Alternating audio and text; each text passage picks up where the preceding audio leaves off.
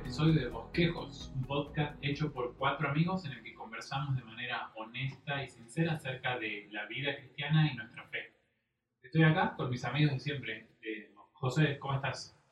Bien, ¿y vos? Bien, muchas gracias por unirte a nuestro episodio. Eh, Néstor, ¿cómo andas? Muy bien, hermano. Gracias por la invitación. Mauro, ¿todo bien? Estamos tentados. Estamos tentados, así que si los escucha es para que ustedes también compartan este aura alegre, jovial que tenemos en Bosquejos. Y bien, bien, gracias a Dios, hermano, bien.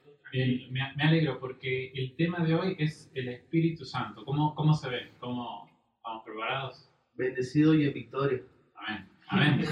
Entonces, entremos con el tema del Espíritu Santo. Eh, pienso que Trinidad es una eh, de las personas que, o la persona de la Trinidad que más, o, o mejor dicho, menos idea hay y hay demasiadas voces que dicen mucho sin un sustento bíblico.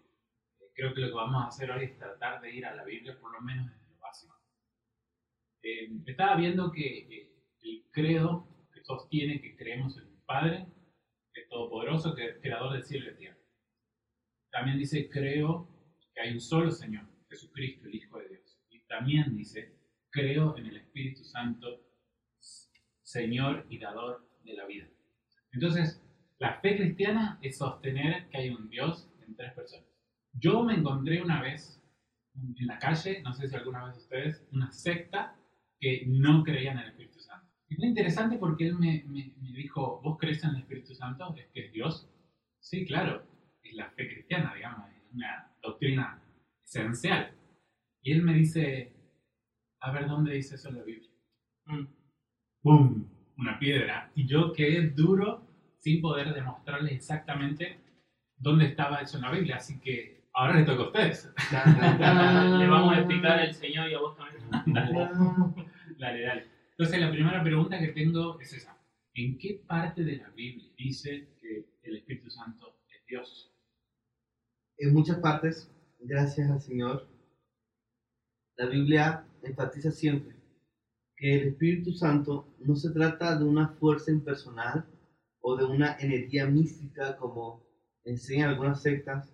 El Espíritu Santo es una persona y una persona distinta al Padre y al Hijo. Por ejemplo, en el discurso del aposento alto, en Juan capítulo 14, 15 y 16, Jesús siempre habla del Espíritu Santo como un consolador, como una persona que lo va a dejar con ellos, una persona que les va a convencer de pecado, una persona que les va a recordar las cosas de Cristo. Una no es eso. Y los verbos que Jesús usa y los sustantivos y las palabras son palabras personales.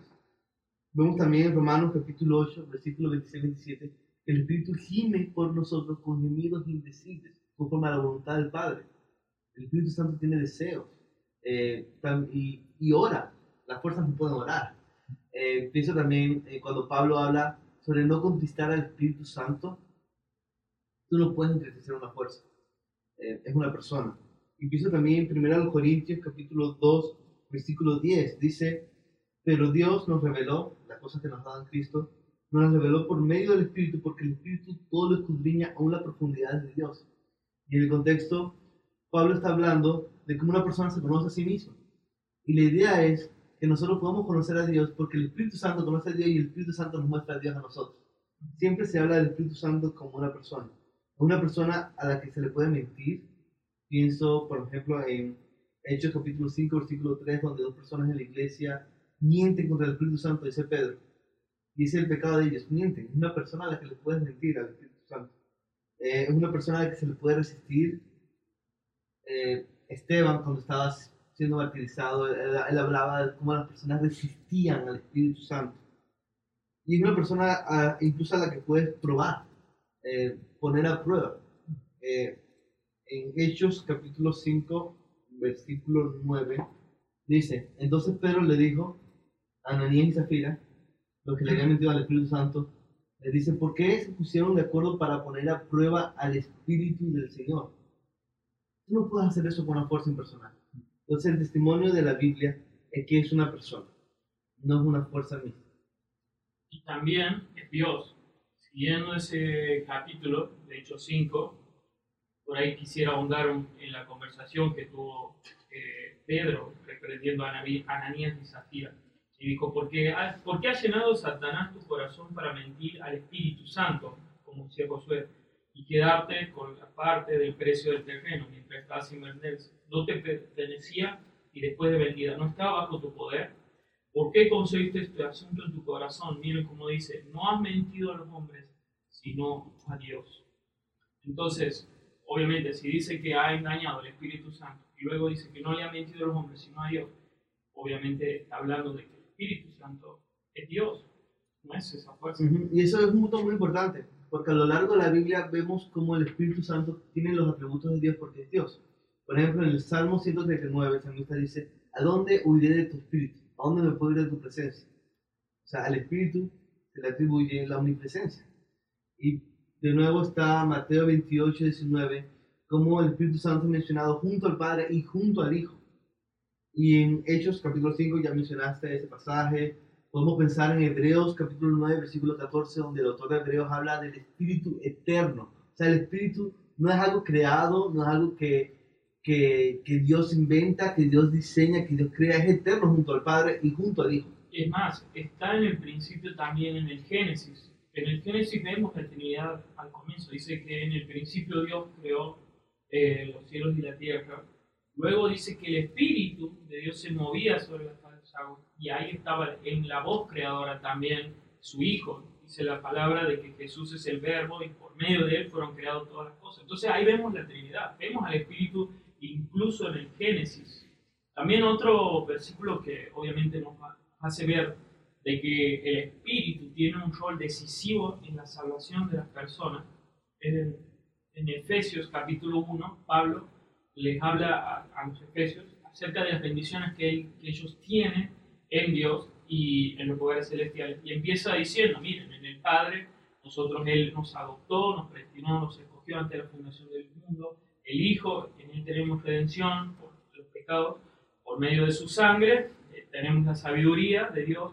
Y dice que fuimos sellados con el Espíritu Santo de la promesa, que Él es las arcas o la garantía de nuestra salvación. Entonces, vemos que intencionalmente Pablo eh, nos viene diciendo la, importancia que tenemos de la Trinidad. Obviamente el Espíritu Santo es Dios, tiene un rol activo en la, en la salvación del hombre.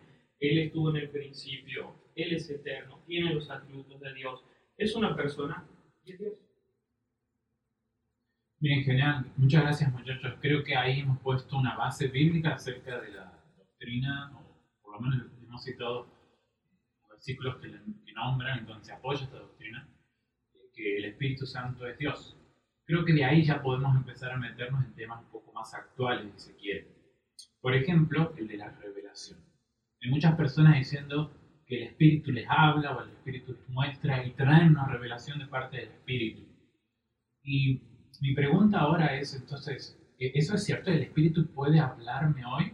¿Y qué relación existe entre eso, en que el Espíritu puede hablarme hoy, y las escrituras que han sido reveladas por el Espíritu también? Me encanta la pregunta porque haciendo relación a lo que decía Josué y Mauro recién iban respondiendo, eh, cuando Josué citó los versículos me di cuenta que eran los mismos versículos que había escrito para la pregunta anterior. Y en esos mismos versículos podemos ver cómo el Espíritu mismo nos da testimonio eh, a nuestro espíritu de que somos hijos de Dios. Por ejemplo, eso lo dice Romanos 8:16. Eh, y cuando vemos que el Espíritu nos da testimonio de que somos hijos de Dios, el Espíritu está hablándonos, está recordándonos, como decía Mauro en Efesios, nos recuerda todo el tiempo de que somos hijos de Dios. Y por ahí algunos ejemplos más, más claros sobre cómo obra el Espíritu Santo en nosotros, me gusta verlos en Hechos. Hechos, por ejemplo, 1.8, cuando el Señor Jesús le dice a los discípulos que iban a recibir poder, pero les dice, "Recibirán- recibiréis poder cuando venga sobre vosotros el Espíritu Santo, y me seréis testigos en Jerusalén, en Judea, en Samaria y hasta lo último de la tierra, un versículo conocido. El mismo Espíritu les iba a dar el poder de poder predicar el Evangelio. Y si vemos más adelante, en Hechos 16, me encanta porque es una situación muy interesante la que pasa Pablo. Dice que pasaban por la región de Frigia y Galacia habiendo sido impedidos por el Espíritu Santo de hablar la palabra en Asia. Entonces, nos va mostrando la escritura de que el, Espíritu Santo habla a nuestras vidas, de que nos da poder para predicar el Evangelio, o sea, tiene siempre un propósito, ¿no es cierto? Como decía Josué en más de una vez, el Espíritu es el consolador, el Espíritu es el que nos guía. Pero yendo a la pregunta de si el Espíritu nos da revelaciones, el Espíritu nos recuerda lo que la palabra de Dios, lo, lo que la revelación de Dios ya ha sido dada, nos lo recuerda. Y nos guía en las decisiones. En ningún lado de la palabra de Dios eh, estaba para Pablo que, que no vaya hacia en ese momento y que vaya a otro lado. O sea, no, no estaba escrito como era la revelación de Dios, sino que el Espíritu Santo lo guió a, a hacer algo o no hacerlo. Pero el Espíritu Santo nunca nos va a decir algo extra como eh, una, palabra revelada, como estamos acostumbrados a escucharla, de algo que el Señor no haya dicho en su palabra. Nos puede guiar en una decisión, pero la decisión generalmente nunca va a ser una decisión que es pecado contra una que, que, no es pecado. O sea, no, va a estar en esa decisión. Generalmente son cosas donde uno, eh, donde uno tiene, tiene decisiones difíciles están, las dos opciones pueden ser muy buenas, y el Espíritu puede guiarnos a qué es lo que el Señor, cuál es el propósito de Dios en nuestra vida, pero no, no necesariamente va a haber una, o sea, no, no va a haber una revelación extra a lo que la palabra de Dios ya fue revelada. Sí, y siguiendo, me encanta el libro de Hechos, porque yo creo que es el gran libro de las obras del Espíritu Santo, ¿no? De Hechos de los Apóstoles debería llamarse Hechos del Espíritu Santo. Escuché por ahí sí. y me, me encanta la definición. Siguiendo un poco como en lo que estaba diciendo Néstor, me gustan las palabras de Jesús allá en Juan 16, y él dice, les conviene a ustedes de que yo me vaya, porque si no me voy, el consolador, el Espíritu Santo, no va a venir a ustedes, pero si me voy, los voy a enviar. O sea, les conviene que me vaya, le dice Jesús.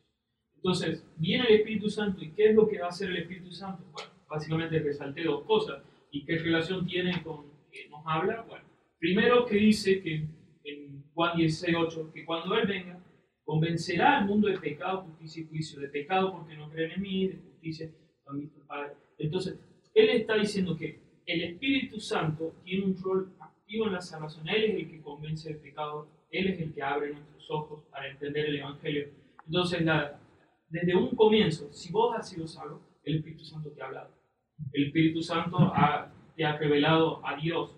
El Espíritu Santo te ha abierto los ojos. Entonces, ya tenemos ahí una manifestación desde ya en la salvación.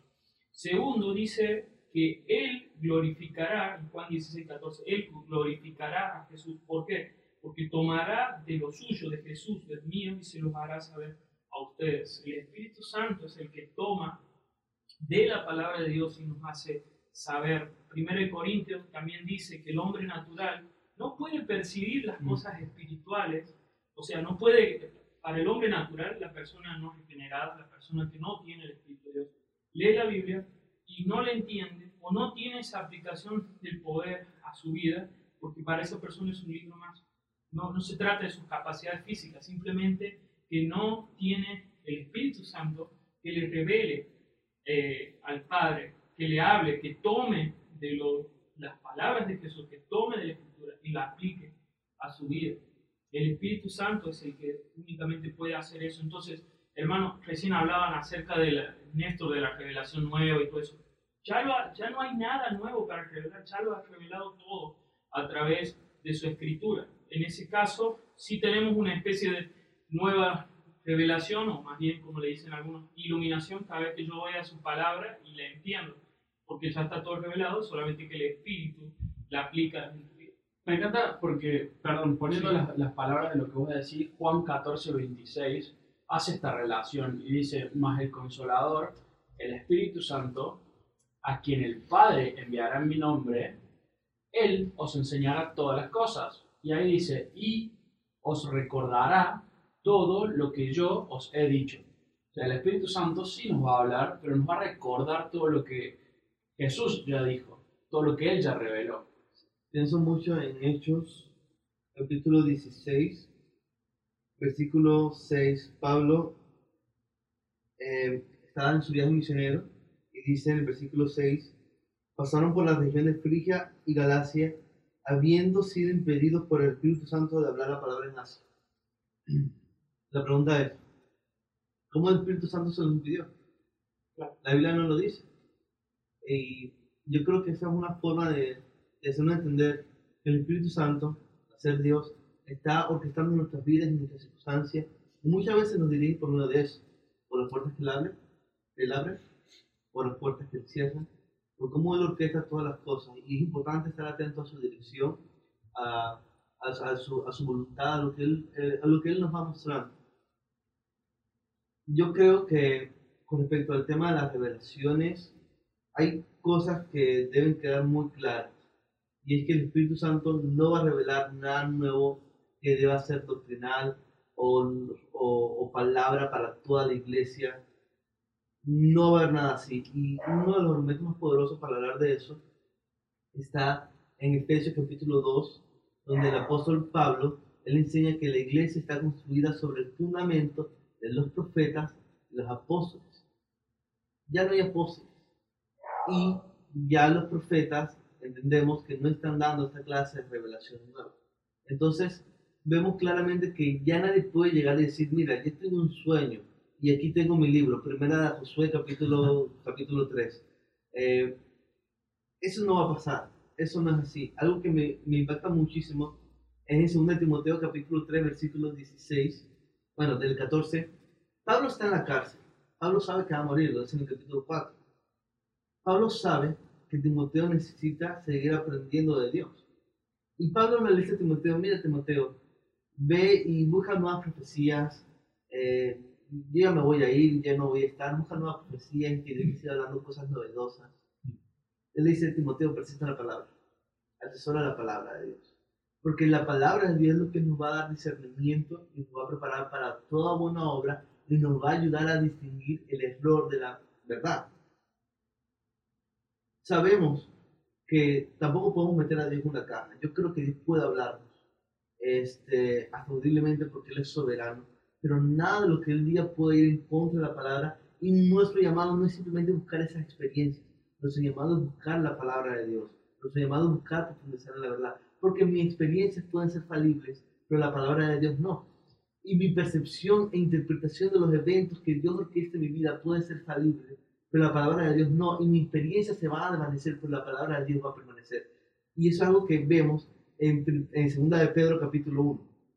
Dice así, el versículo 19, Pedro está hablando de la visión que él tuvo de la gloria de Cristo en la transfiguración del Señor. Y él sigue diciendo, el versículo 19 dice, y así tenemos la palabra profética más segura, a la cual ustedes hacen bien en prestar atención como una lámpara que brilla en el lugar oscuro, hasta que el día despunte y el lucero de la mañana aparezca en su corazón.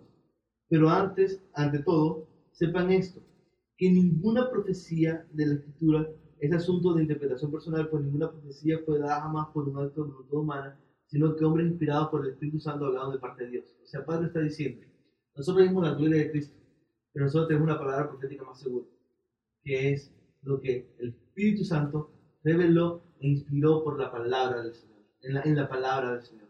Entonces, aquí yo suelo, yo suelo estar en desacuerdo tanto con los continuistas más extremos como con los asociacionistas más extremos. Yo creo que Dios puede hablar. Él es soberano. Eh, Dios puede hacer cosas que se escapan de nuestros conceptos y de nuestras categorías. Pero también creo que los continuistas más extremos, creo que han ignorado esos pasajes de la Escritura que hablan que la palabra autoritativa es la palabra de Dios y que no debemos buscar simplemente experiencia, debemos buscar conocer la palabra de Dios. Y eso es lo que Pablo oraba por la iglesia.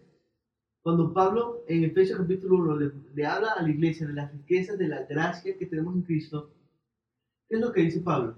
Yo oro que Dios le dé a ustedes, que el Espíritu ustedes para que ustedes puedan entender todo esto. Entonces, es muy importante esa distinción que Mauro mencionó hace un momento. Los teólogos han hablado de revelación y de iluminación. El Espíritu Santo ya reveló la Escritura y ya está completa. Apocalipsis dice, quien añada algo a esto, sea anatema. O sea, no puedes añadir algo más a lo que la Biblia dice sobre el Espíritu Santo, sobre Jesús, sobre las cosas que se mencionan en la Escritura. Así que mmm, si alguien nos viene con una revelación del tipo, mira, esto debes añadir a la Biblia, no. Cuando el Espíritu Santo nos guía más en nuestro día a día para la toma de decisiones, como habló Néstor, o para revelar cosas en nuestro corazón que debemos rendir delante de Dios, no para establecer nueva doctrina para la iglesia. Eso es herejía, eso es pecado, eso no honra al Señor, eso es torcer la verdad y enseñar el error. El Espíritu Santo ya reveló la Escritura, pero lo que hace el Espíritu Santo es iluminarnos para que nosotros podamos entender mejor esa Escritura. Él abre nuestros ojos para que, como decía Mauro, lo que al mundo parece necedad, nosotros podamos verlo como realmente es. Entonces yo creo que con estas distinciones claras podemos conducirnos de una manera firme en la escritura, pero de una manera en, el que, en la que reconozcamos también la soberanía de Dios en guiar nuestras vidas, en guiar nuestros pasos, en hacernos entender y en revelar a nuestras vidas cosas que no son fundamentos doctrinal para la iglesia, pero tienen que ver con nuestro corazón, con decisiones a tomar. El Espíritu Santo siempre nos está guiando. Estemos conscientes de eso, no, porque Romanos capítulo 8, versículo 14 dice que todo lo que somos guiados por el Espíritu de Dios somos hijos de Dios. Entonces, si eres un hijo de Dios y estás siendo guiado por el Espíritu, Él es Dios y no podemos meterlo en una caja. Pero siempre es importante recordar que Él ya reveló la doctrina y el fundamento de nuestra fe. Por eso que los reformadores hablaban de sola escritura. Se traduce como la escritura solamente. Solamente la escritura es nuestra máxima autoridad y nosotros podemos juzgar nuestras experiencias, juzgar nuestras percepciones y nuestras impresiones. Todo es a la luz de la palabra. Muchísimas gracias amigos por sus respuestas. Ya creo que hemos abordado el tema del espíritu, la revelación y la iluminación. Ahora vamos a otro tema. ¿Qué significa la expresión bíblica andar en el espíritu? O sea, ¿qué es lo que está realmente haciendo en mi vida el Espíritu Santo? Bueno, esa expresión que mencionas eh, creo que es muy, no sé si específicamente la sacaste este versículo, pero creo que sí. En, en, Gálatas 5:16, Pablo les dice, digo pues, andad en el Espíritu, y, la completa, ¿no? Y dice, y no satisfagáis los deseos de la carne, porque el deseo de la carne es contra el Espíritu y el del Espíritu contra la carne, y estos se oponen entre sí para que no hagáis lo que quisierais.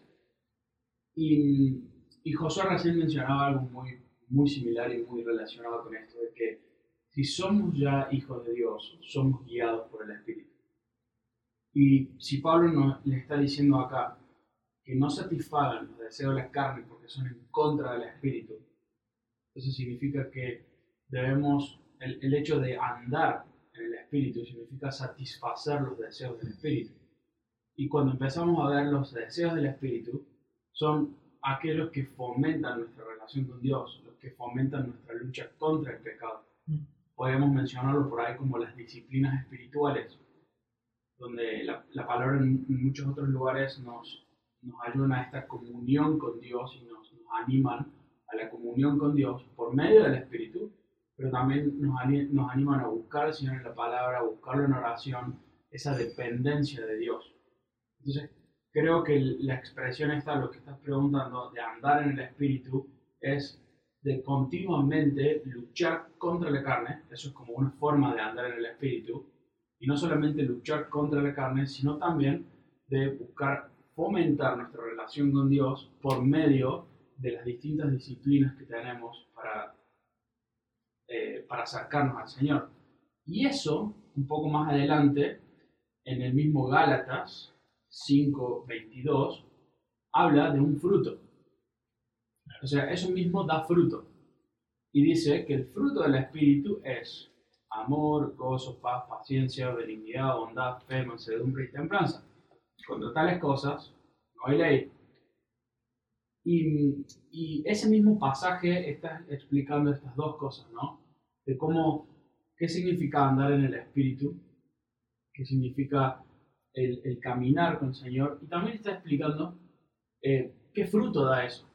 Entonces, el, el andar en el Espíritu puntualmente es eso, logrando un fruto que es el que menciona Gálatas 5.22. Sí, es verdad eso que dicen. Muchas veces tenemos una forma de pensar muy eh, animista acerca del Espíritu Santo y que... Mística. Muy mística, exactamente, perdón. Sí, animista a veces y también mística, como bien decía. Una vez estaba eh, en un culto de unos hermanos y en un momento de las canciones y la alabanza unas personas empezaron a hacer algunas cosas medio extrañas, como a estar idos en otra esfera y haciendo movimientos raros y básicamente a tambalearse. Y un hermano me dijo que esas personas estaban embriagadas por el Espíritu Santo. Yo creo que se refieren a este pasaje de Efesios 5:18 que dice no se embriaguen con vino, en lo cual hay disolución, sino sean llenos del Espíritu, como si el Espíritu Santo eh, estaba embriagando a las personas hasta el punto de que se conducen como borrachos. Y la verdad es que yo no creo que eso se refiere a Efesios 5:18, sino está diciendo así como el vino manipula o conduce a unas personas, tiene dominio total de su cuerpo, porque uno no está en, ese momento con todas las luces, como bien como se dice, sino que el Espíritu, seamos dominados por el Espíritu Santo para que el Espíritu gobierne nuestras vidas. Dudo mucho que se refiera a esas expresiones místicas corporales, sino que Efesios 5 viene hablando de cómo luce eh, un hijo de Dios, ¿no? ¿Cómo significa andar en amor, andar conforme a Cristo? Dice que lejos de la inmoralidad, de la impureza, de la avaricia. Y eso es andar en el Espíritu. También Romanos dice que, hermanos, somos deudores no a la carne para vivir conforme a la carne. Porque si ustedes viven por la carne, habrán de morir. Pero si por el Espíritu, por mayúscula habla del Espíritu Santo, hacen morir las obras de la carne, vivirán todos los que son guiados por el Espíritu de Dios, los tales son hijos de Dios. O sea que cuando el Espíritu nos gobierna, vivimos como, como hijos de Dios, es decir, tenemos esos frutos de los cuales hablaban esto, esas conductas, esos nuevos deseos. Continuando un poco con lo que menciona Mauro, hay un pasaje paralelo al de Efesios capítulo 5 que habla sobre la llenura del Espíritu y es Colosenses capítulo 3, versículo 15 en adelante, bueno, 16 en adelante. En Efesios, eh, Pablo dice, estén llenos del Espíritu y alaben a Dios con cantos, con himnos, todo lo demás. Y en, el, en Colosenses, capítulo 3, versículo 16, dice así, que la palabra de Cristo habite en ustedes, con toda sabiduría, enseñándose y amonestándose unos a otros con salmos, himnos y canciones espirituales, cantando a Dios con acción de gracia en sus corazones. Y este pasaje es muy similar a lo que dice en Efesios, solamente cambia Espíritu Santo por palabra de Dios. Y eso me hace entender que estar lleno del Espíritu Santo es estar lleno de la palabra de Dios. Entonces, ¿qué es andar en el Espíritu? Bueno, vivir conforme a la palabra de Dios. Eso es lo que estaba pasando con la iglesia en Gálatas. No estaban obedeciendo esto. Ellos habían creído el Evangelio por la fe, pero estaban volviéndose a una justificación y, y, y gloria en las obras, no en el Señor. Entonces Pablo dice, ¿ustedes empezaron por el Espíritu y van a seguir ahora por la ley? No. Este, ¿cómo, ¿Cómo ustedes recibieron el Espíritu Santo? ¿Por la fe o por las obras? Lo recibimos por la fe. Entonces, ¿cómo seguimos andando en la vida cristiana? Lo hacemos por fe. Caminar en el Espíritu es caminar por fe porque el Espíritu Santo exalta a Cristo. Él nos recuerda a Cristo, Él dirige nuestras miradas a Cristo. Él inspiró la palabra de Dios. Así que andar en el Espíritu, andar en sintonía con lo que agrada a Dios, con lo que honra su nombre y con lo que exige el fruto del Espíritu es andar en sintonía con la obediencia a su mandamiento. Eh, muchas veces los cristianos no hablamos de esto. Muchas veces los cristianos creemos que andar en el Espíritu es andar de experiencia mística en experiencia mística y no, la vida cristiana es práctica. De nada nos sirve andar buscando experiencias místicas y éxtasis espirituales en la intimidad con Dios si no estamos amando a nuestro prójimo, si no estamos predicando, si no estamos eh, guardándonos del pecado, si no estamos sirviendo activamente en la iglesia como miembros del cuerpo, si no estamos siendo buenos mayordomos de nuestros dones, si no somos intencionales con la productividad, si no somos intencionales con mortificar el pecado, si no somos intencionales con evitar la gula, con evitar la pereza, con evitar las distracciones que nos desenfocan de la voluntad de Dios. La vida cristiana es una vida práctica. Y en el Espíritu Santo tiene que ver con vivir amando a Dios sobre todas las cosas, llamando a nuestro prójimo. Una persona que no tiene experiencias místicas, pero que vive conforme a la palabra de Dios, perseverando la disciplina espiritual, como mencionan esto, y obedeciendo los mandamientos explícitos y autoritativos de la palabra, es más espiritual que una persona que desobedece a la palabra de Dios, pero anda buscando experiencias místicas a cada rato con el Espíritu Santo. Nosotros somos llamados a caminar por fe, no por vista. Nosotros somos llamados a obedecer a Dios incluso, aunque no tengamos esa experiencia espirituales y de éxtasis que algunas personas han mencionado y que vemos que algunos cristianos han testificado de ellas en la historia de la iglesia, pero Dios soberano nuevo. Y somos llamados a obedecer la palabra de Dios, entendiendo que nosotros no podemos controlar al Espíritu Santo, sino que también nosotros debemos ser gobernados por Él. ¿Y qué pasa? Y cuando somos gobernados por Él, es ser gobernados por la palabra de Dios. Eso es lo que Pablo enseña y algo de lo que toda la Biblia da testimonio. Andar en el Espíritu es andar en obediencia a Dios por fe en Cristo.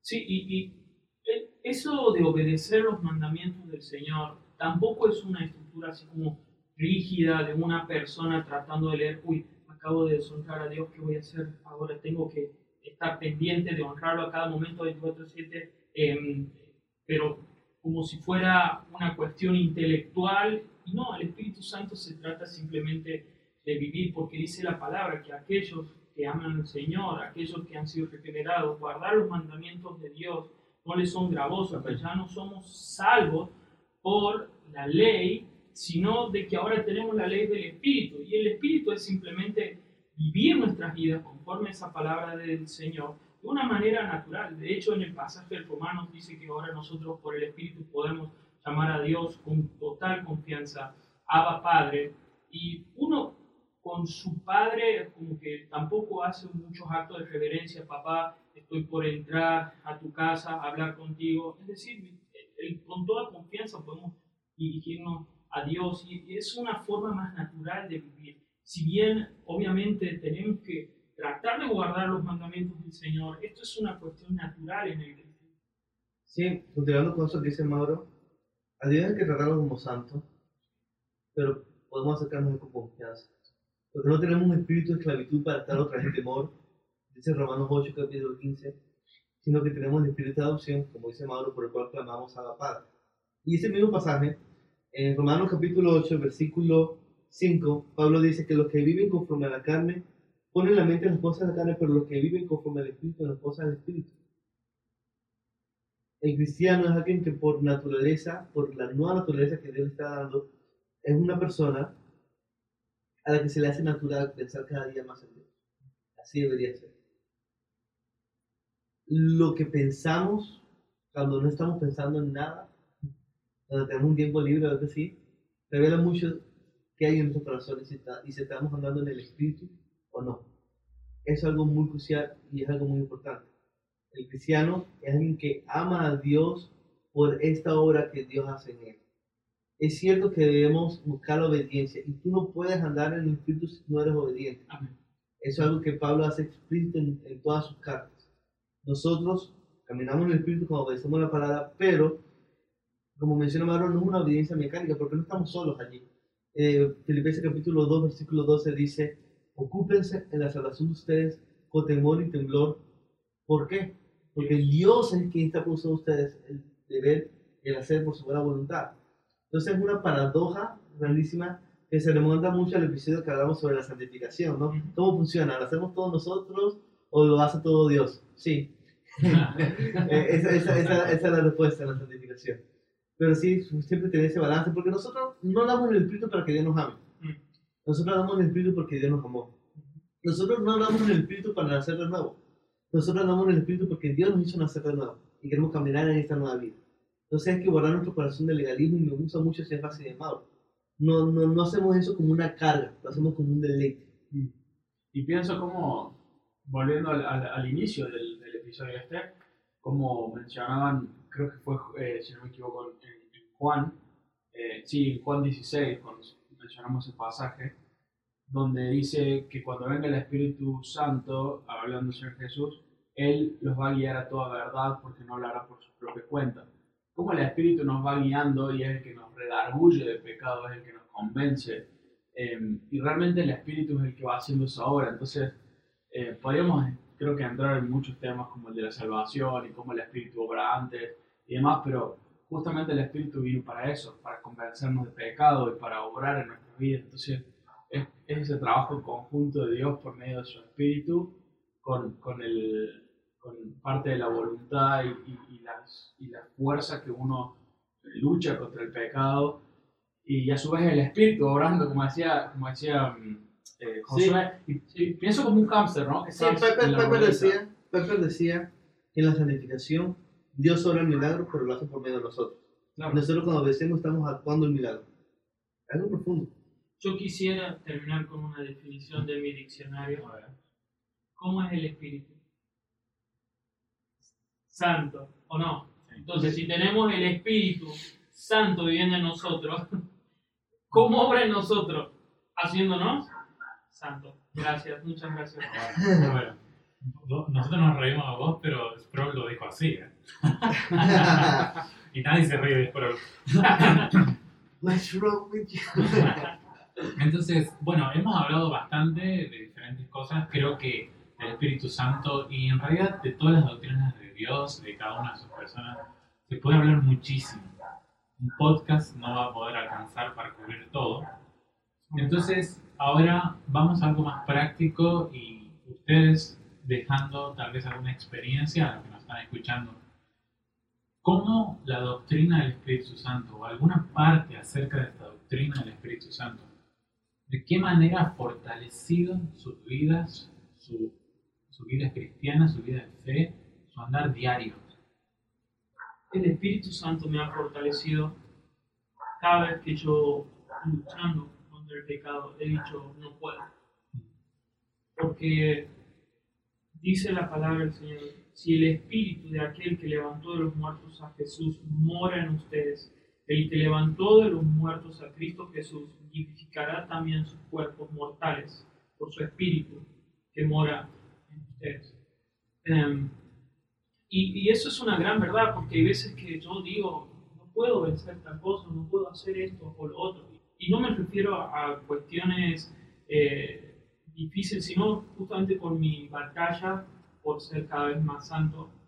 El Espíritu Santo me recuerda de que Él habita en mí, de que ya no es por mi propia fuerza.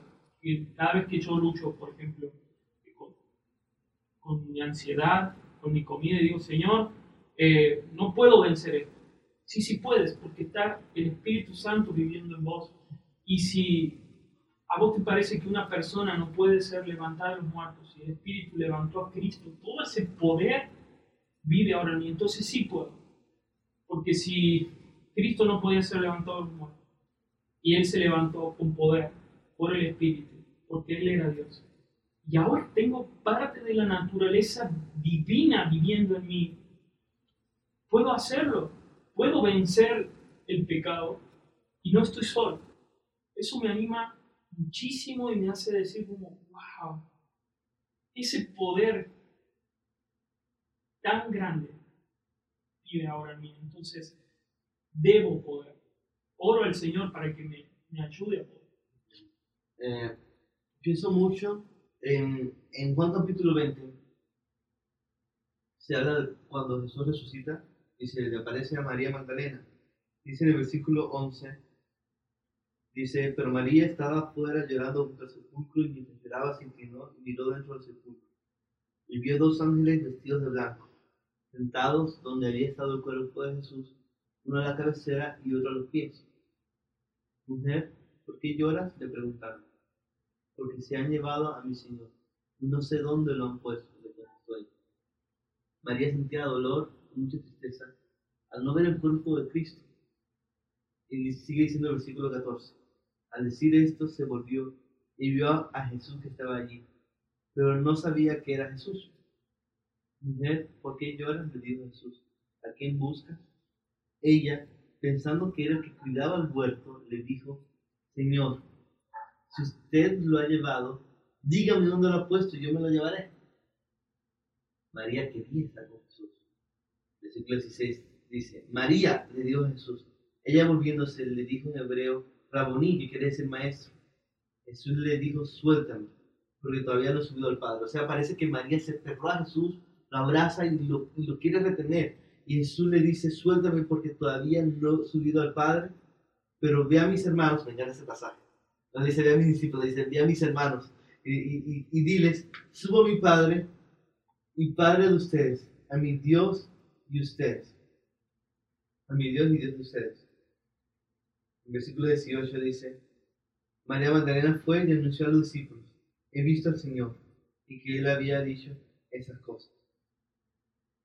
Este pasaje para mí es, es muy importante porque Jesús quiere que María entienda algo. Y es que a María le conviene que Jesús vaya al Padre. Y más adelante vemos en Hechos y al final del capítulo de, de Juan, vemos que cuando Jesús va al Padre, Él promete que Él nos va a enviar el Espíritu Santo. Y para mí eso ha sido muy consolador. Saber que algo mejor que tener a Jesús sentado y comiendo conmigo justo en este momento es tener a Jesús en mí. Y de eso se trata la obra del Espíritu Santo. Incluso en nuestros peores momentos no estamos solos. Hay alguien que está con nosotros, escucha, que nos ama. Y va a llegar el día en el que vamos a ver a Jesús. Lo vamos a ver con toda su gloria, en todo su poder, en toda su majestad. Y yo anhelo ese día. Mi mayor deseo de cristiano es que llegue ese día. Pero mientras tanto, es glorioso tener a Jesús con nosotros. Y ese ha sido un pensamiento bastante consolador y que me ha ayudado bastante en mi caminar, porque a veces uno puede pensar, ¿dónde está Dios en mi vida en este desastre o en medio de, de, de esta circunstancia difícil? Él no solamente está a tu lado, Él está contigo dentro de ti, examinando tu corazón, guiándote, tomando paredes, eh, pintando paredes, creando nuevas puertas, ampliando el espacio para morar en Él. Es magnífico. Y va a ser doloroso. E, e, ese trabajo de ampliar la casa es doloroso. Hay martillazos, eh, derrumbes de, de, de, paredes para ampliar la casa para el Señor. Pero es un trabajo por el cual podemos dar gracias.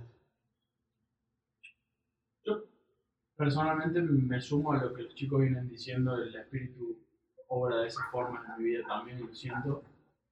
Pero algo puntual que me he dado cuenta es que me sirve como patrón eh, cuando tengo ciertas actitudes para darme, o sea, el pasaje este de Gálatas 5.22, el fruto del Espíritu, puedo darme cuenta si hay actitudes en mi vida que están siendo en base al Espíritu o estoy siendo eh, dominado o estoy alimentando mis deseos de la carne porque el fruto es otro. Cuando tengo actitudes eh, o pensamientos que no están enmarcados en lo que la palabra de Dios habla como el fruto del Espíritu, me ha servido mucho para volver al Señor y pedir perdón por esas. Eh, entonces, en la lucha con el pecado, creo que sería como englobándolo, pero en mi caso puntual, Gálatas 5:22 es como una guía para aquellos eh, arranques que, que suelo tener o aquellos pensamientos que me doy cuenta que no son del Espíritu, que no son verdad. Eh, cuando la palabra dice que si hay, si, si hay virtud alguna, si algo es verdadero, que en eso pensemos. Entonces, teniendo ese pasaje en, en, mi mente me ha ayudado muchísimo cuando hay situaciones cotidianas, como un enojo, una ira, un, un mal deseo, un mal pensamiento. Se me viene en mi cabeza, puedo darme cuenta de que eso ni es amor, ni es gozo, ni me da paz, ni paciencia, ni mansedumbre, ni benignidad, ni templanza. No, absolutamente nada de eso. Entonces eso no es del Espíritu, eso no es de Dios. Muchísimas gracias amigos, la verdad, lindas experiencias, lindas cosas prácticas. Hay mucho más que pudiésemos hablar, pero ojalá que este episodio sirva para mover el deseo de conocimiento de los cristianos. Creo que hay mucho que podemos aprender y hay mucho que de todo ese conocimiento que puede fortalecer nuestras vidas diario, diario. Entonces terminamos acá. Eh, invitamos a todos los que están escuchando a que se sumen a nuestras redes sociales. Estamos en Twitter, estamos en Facebook, estamos en Instagram. Y, no hacemos nada, pero estamos. Estamos ahí, vayan. y, y, también está nuestra eh, página web, pueden escuchar los episodios ahí o en cualquier plataforma favorita como Spotify y Apple Podcast. Alguien que sabe hablar inglés va a escuchar este y lo va a compartir. Entonces, los invitamos a escucharnos, a compartir con sus amigos y a esperar el próximo episodio. Ahí estaremos, los esperamos.